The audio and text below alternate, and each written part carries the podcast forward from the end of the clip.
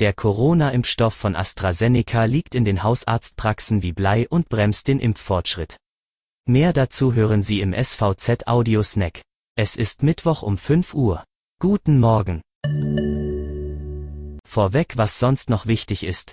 Landrätin Kerstin Weiß hat in einem Interview mit unserer Redaktion die gegen sie erhobenen Korruptionsvorwürfe entschieden zurückgewiesen.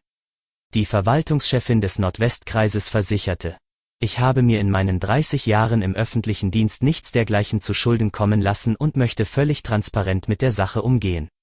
Alle Unterlagen können von jedem eingesehen werden.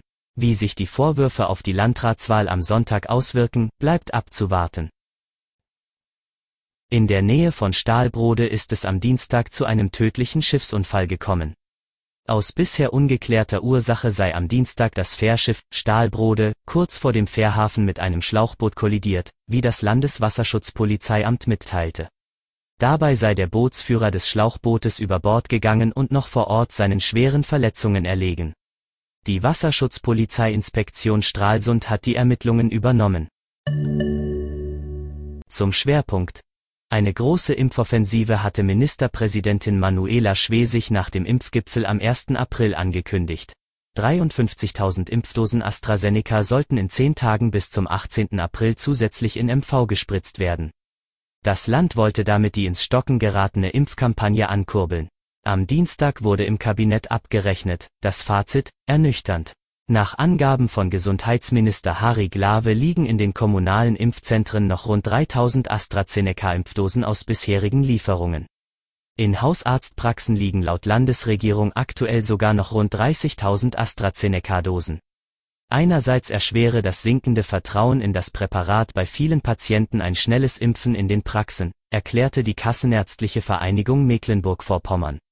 Andererseits habe das Gesundheitsministerium aufgrund arzneimittelrechtlicher Bedenken, auf einer Mindestbestellmenge von 100 Dosen je Arzt bestanden. Die Landesregierung erhöht nun den Druck auf die Landkreise und kreisfreien Städte. Wer bis Ende dieser Woche seinen Überhang an AstraZeneca-Impfstoff nicht gespritzt habe, bekomme danach entsprechend weniger bei OnTech geliefert, kündigte Ministerpräsidentin Manuela Schwesig am Dienstag an. Hausärzte, die ihre AstraZeneca-Dosen nicht komplett impfen können, sollen den Rest ab jetzt zurückgeben können. Diese Dosen sollen dann anderen Arztpraxen oder den kommunalen Impfzentren zur Verfügung gestellt werden. Das war Ihr Audiosnack. Alle Artikel zum Nachlesen und Hören gibt es wie immer auf svz.de-audiosnack. Wir hören uns morgen früh wieder.